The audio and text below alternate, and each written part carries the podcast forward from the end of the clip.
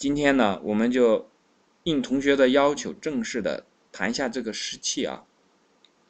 湿气从什么地方来呢？从我们平常所知道的风、暑、湿、燥、热、寒这个六淫当中来。这个六淫从哪来呢？从天气当中来。春天是风，然后慢慢的天气就开始热了，对吧？热了之后就有暑气了，暑气之后呢就有湿气了，湿气之后就有燥了，燥之后就有寒了。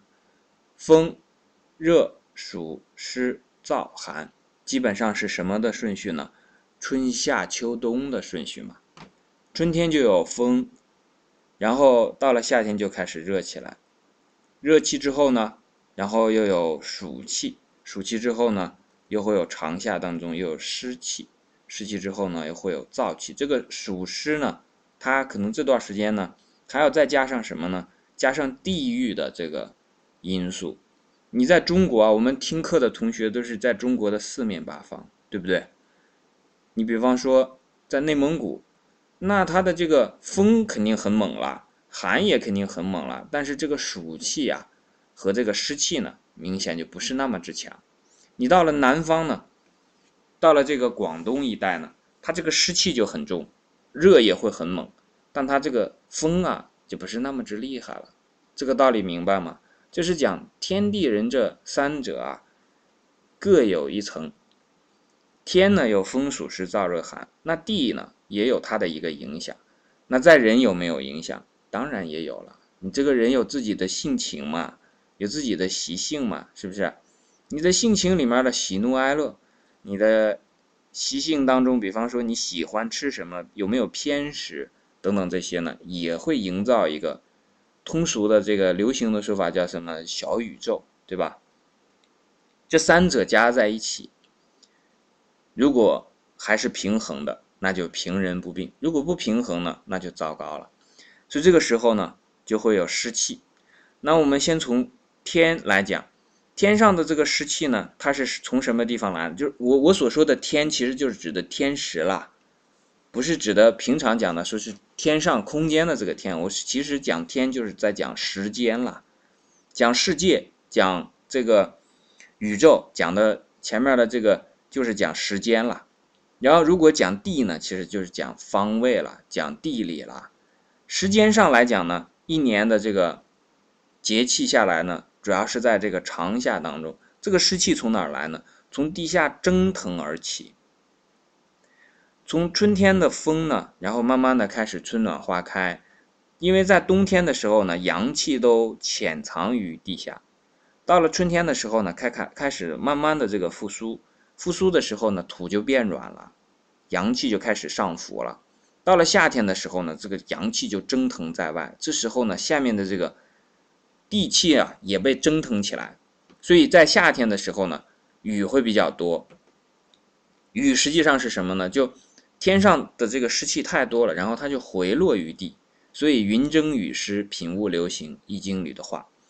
然后湿气呢，主要就是在中间的时候，这个是最湿的，就是上不上天，下不下地，在中间的这一个时候呢，是最湿的。就是我们讲说啊，用那句话叫什么“像雾像雨又像风”，啊，这又是风又是雨又是雾的。那这时候呢，其实那些都是湿气来的，当然风不是了。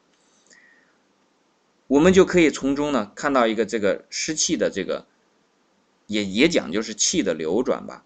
因为从春天蒸腾起来，到了夏天，然后这个变成湿，然后再变成这个暑气，然后再到了秋天变成了燥干燥。因为这个时候就开始下落了，下落之后呢，到了春天就完全藏在了下面。所以这是一个这个一气流行的这么一个在时间上的一个影响。那从空间上来讲呢？那我们看，比方说，在东方、在南方，这个湿气会重一些；在西方、在北方，这个湿气会轻一些。那当然了，你在一个地方，你也要讲这个地方的地理，是吧？这个时候，所以里面又会有一些风水的东西，是不是？你进了湖、进了海、进了江，在这个水的旁边，这个湿气当然会大一些了，是不是？那么这是讲了天上的湿和地下的湿，那在讲人的湿。这个是什么呢？我们人的湿呢，基本上都是就这张嘴惹的祸嘛，对不对？是不是喝了很多水就叫做湿呢？是也不是。如果你喝了这个水呢，它都能够起到正常的作用的时候呢，这个水就不是湿。但是如果是这个水湿啊，因为这个水在进入人体之后，它不是以完全纯净的氢二氧这个方式存在的，它有电离的部分，然后甚至有和其他结合的部分，尤其是和什么呢？和脂肪啊、和油脂结合的这些这些部分，因为人的身体当中。百分之九十多都是碳水化合物嘛，那么这百分之九十的碳水化合物当中，我们看一下啊，你所吃的东西里面，这个大部分都是有机物。所谓的有机物呢，主要就是碳、氢、氧这三种东西构成的，而无机物呢，我们吃的都是非常少量的了，很少量的。那些什么钾、钙、钠、镁、铝那些东西，你身体里面都不能留太多，留太多这个人就会有很很不合适的这个状况出现。所以大部分都是碳、氢、氧。那这个碳、氢、氧，我们知道氢二氧它就是这个这个水嘛。然后呢，其他的一些脂肪、糖、多糖、淀粉等等这些，那其实都是在人体当中呢，和这个水是。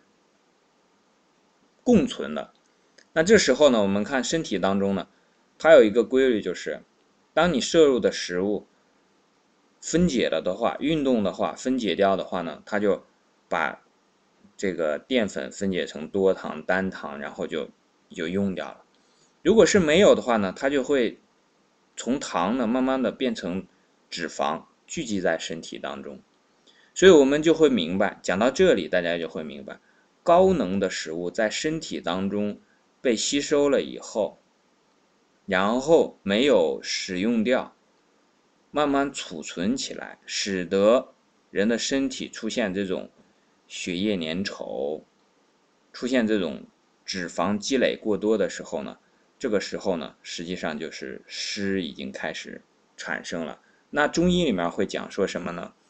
湿的产生最主要影响的是。中土，这个中土我们刚才讲过了，说，比方说寒也好，风也好，它都是有上有下的，对吧？它影响的部位不一样。你有风的话，主要是头上有病；有寒的话呢，脚上有病。这个明白吧？比方说，经常体寒的人，首先凉的是脚，尤其到了冬天，这个寒的季节来了之后，这个脚上冰的不像样子，这是寒症。如果是风症呢，就是春天的时候，头上头晕啊，头疼啊。但到了暑呢，就是在中焦。中焦什么部分呢？脾胃主要是脾，脾主湿，这个脾的运化呢，到了湿过于重的时候呢，它就运化不开了。脾同时又主肉，为什么主肉？因为你的这个运化开了之后呢，你的身上的肌肉就会多长，不是肥肉啊。但如果是运化不开呢，你这个肌肉就会变得很少。一个胖子啊，并不是代表他有非常多的肌肉，只是表明他有很多的肥肉而已。这个要搞明白，所以我们有我们把这个天地人这三才当中的湿的来路讲明白了之后呢，大家其实也就明白怎么样去排湿了。从天气上来讲呢，当湿气来的时候，那你要躲开一些啊，是不是？雾露凝重的时候，你去把自己的毛孔打开，那这不是在吸湿嘛？你自己就是一个吸湿器，是吧？什么叫雾露凝重的时候呢？当这个，比方说有的地方雾露凝重，有的季节雾露凝重，那你在那个时候呢，去出一身大汗，然后在收汗的那个时候呢，出汗的时候不会啊，在你收汗的时候，那个湿气就进来了，之后呢就会出现这种腰酸背疼。然后呢，再就是这个地理方位上，你去有的地方啊，你明显能看到那个湿气，比方说我之前。在这个广东的时候，那个墙上到了这个有一个叫做回南天的时候，这个墙上就是你能看到那个水在滴答滴答的。那你可以想象，这个人身上也是如此的，只不过是呢，我们身上有阳气，不断的有蓄暖的作用，把这个湿气给排掉了、蒸掉了，或者讲，但这个时候呢，也就会消耗你的阳气。所以这是在这个地理上。我们要注意，有的地方进了水，是吧？住在这个有有的人很讲时髦，要住什么这个叫做海景房是吧？湖景房，哎呀，那我就不好讲什么了，是不是？这个海景湖景是很漂亮，那就漂亮吧，是吧？然后呢，再一个就是自己的饮食上，这种高能的食物，那尤其是像什么呢？肉类，你吃了这个肉，它这个本身它就是那个动物，它本身，尤其是吃动物的油脂啊，本身就是这个动物它自己原先在。吸收了过度的能量以后没有消耗掉，所以储存成了油脂。你直接把油脂吃到自己身体里，你等于把这东西直接就过渡过来了，直接就继承了，这比那继承遗产还来得狠呢，直接就进到自己的身体里了。